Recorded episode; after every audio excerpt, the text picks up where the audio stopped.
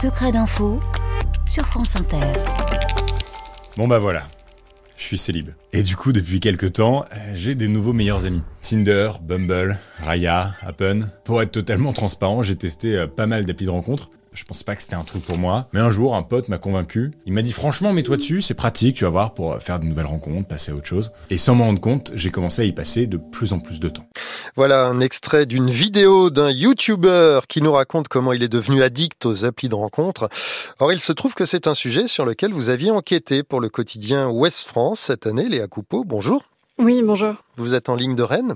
Alors, faut déjà briser une idée reçue, c'est que bah, les applis de rencontre n'ont plus rien, ni de sulfureux, en tout cas pour la plupart, ni de marginal d'ailleurs, puisqu'un Français sur quatre reconnaît s'être inscrit sur une plateforme. Oui, tout à fait, et d'autant plus avec le la crise sanitaire qui est arrivée, on a de plus en plus d'utilisateurs, on parle en, en, millions euh, dans le monde, qui se sont inscrits sur des sites de rencontres pour trouver l'âme sœur ou pour euh, simplement euh, passer une nuit avec quelqu'un, avec un partenaire. Ça s'est euh, démocratisé et on a en plus une pléiade d'applications aujourd'hui qui existent et qui c'est un vrai marché économique. Alors, est-ce que c'est vraiment une addiction euh, on, Vous expliquez que le, swipe, euh, alors faut expliquer peut-être ce que c'est que le swipe, parce que tout le monde n'est pas sur une appli de rencontre. Mais euh, quand on arrive sur un profil, s'il nous intéresse, on swipe à droite. S'il nous intéresse pas, on swipe à gauche, c'est ça? Oui, c'est ça. C'est un geste qu'a inventé le, le, le, créateur de Tinder qui, en se lavant à la salle de bain, a vu la buée et puis a tout d'un coup voulu l'effacer et s'est dit que ce geste était amusant. Il a voulu le, le, refaire et il l'a inscrit dans Tinder. Ce qui ouais, swipe, c'est un balayage hein, d'un côté ou ça. de l'autre. Ouais, exactement. On passe à gauche ou à droite pour sélectionner ou non. Et effectivement, c'est quelque chose qui est repris dans toutes les applications de rencontre, qui est repris aussi dans des réseaux sociaux, sur Instagram, Facebook, quand vous scrollez ou vous swipez des photos. Et en fait, ce swipe en question peut être euh, effectivement décrit par certains comme addictif parce que euh, derrière, quand vous swipez, c'est un peu le swipe de la récompense. Euh, au bout du compte, vous, avez un peu de dopamine qui, sort et qui arrive, et donc vous, vous sécrétez cette hormone du bonheur. Et alors, vous dites que les femmes ont plus de réponses positives que les hommes. Oui, ouais, c'est le jeu de l'algorithme et des, applications de rencontre. Effectivement, les femmes ont cet avantage-là d'être un peu plus mise en, valeur que les hommes, ce qui suscite chez ces messieurs parfois de la frustration et donc de l'agressivité. Mais effectivement, la construction de l'algorithme, ça a été prouvé notamment par les, travaux de Jessica euh, Pidou.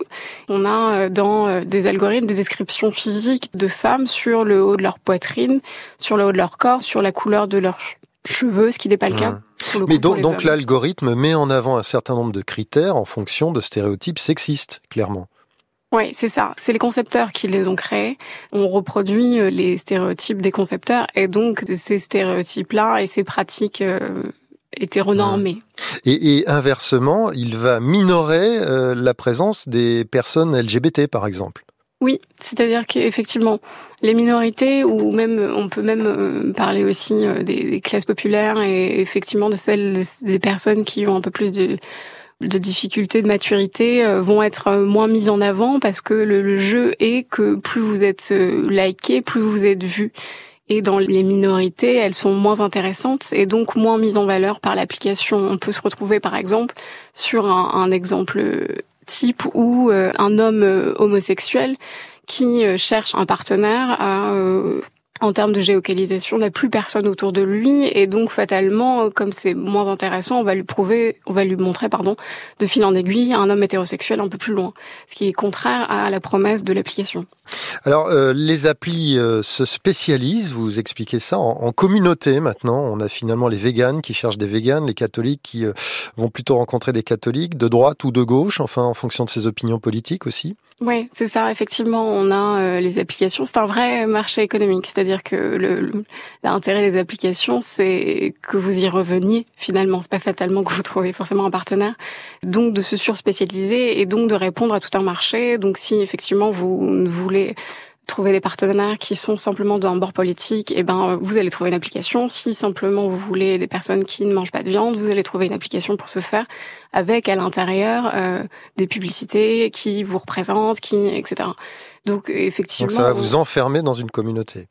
Oui, c'est un peu l'inverse de ce que de ce qui est promis euh, que les, les, applications de rencontrer tout le oui, monde. Parce que l'idée, voilà, c'est de s'ouvrir sur sur les autres. Et eh ben fatalement, finalement, en fait, c'est c'est pas vraiment ça. C'est c'est la promesse, mais euh, pour que vous vous ouvriez finalement à tout le monde, en fait, l'astuce, si c'en est une, c'est de liker ou de swiper pour le coup des hum. personnes qui ne seraient pas forcément, euh, si paraît contre-intuitif, mais qui ne seraient pas forcément celles vers qui vous irez, parce que sinon, en fait, on vous enferme dans une un, un type de personnages que vous allez liker et swiper. On va vous montrer que des personnes de ce même type.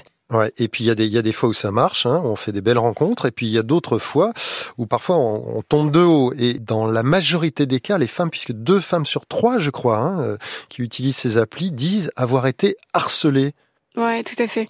Une femme sur une application de rencontre, euh, elle va avoir très vite beaucoup de likes, beaucoup de swipes de son côté, beaucoup de matchs, alors qu'un homme beaucoup moins. Et donc, chez les gens masculine, ça va générer de la frustration. Et de cette frustration génère de l'agressivité et donc des propos obscènes ou de harcèlement mmh. caractérisés. Et le problème de ce système-là, c'est que dans beaucoup d'applications, il n'y a pas de filtre. Et donc, euh, il est très difficile de pouvoir arrêter et stopper ça. Euh, vous pouvez le signaler, mais euh, derrière, ça n'empêche pas euh, des milliers d'utilisateurs de le faire quand même. Donc c'est le, cette le, fait d'être complètement désinhibé derrière son écran qui facilite ça. Après, pour le reste, et on va conclure là-dessus, le fait de passer par un outil numérique pour faire une rencontre ne change rien dans ce qui se passe après, non? Ça reste de l'humain ça reste de l'humain et on remarque que, les utilisateurs, à la fin, recherchent, pour ceux qui veulent une relation sérieuse, recherchent la même chose, c'est-à-dire être en couple, le mariage, un enfant. Donc fatalement, les applications de rencontre, c'est un nouveau mode de rencontres. Ce sont des miroirs grossissants de, de, de, ce que nous faisons, de nos pratiques sociales, etc. Mais euh, ça reste simplement aussi pour faire des rencontres et se découle aussi de belles histoires d'amour. Il n'y a pas de la, la technologie ne, ne, tue pas, euh, ne va pas tuer la rencontre humaine. Voilà, ni la magie de Noël. Allez, merci. On va conclure là-dessus, Léa Coupeau. Merci aussi à nos confrères de France Bleu Armorique qui nous ont permis d'établir la liaison avec vous. Et pour ceux qui voudraient prolonger le sujet, je précise que votre série est toujours en ligne hein, sur le site de West Mais on va le préciser quand même sur abonnement.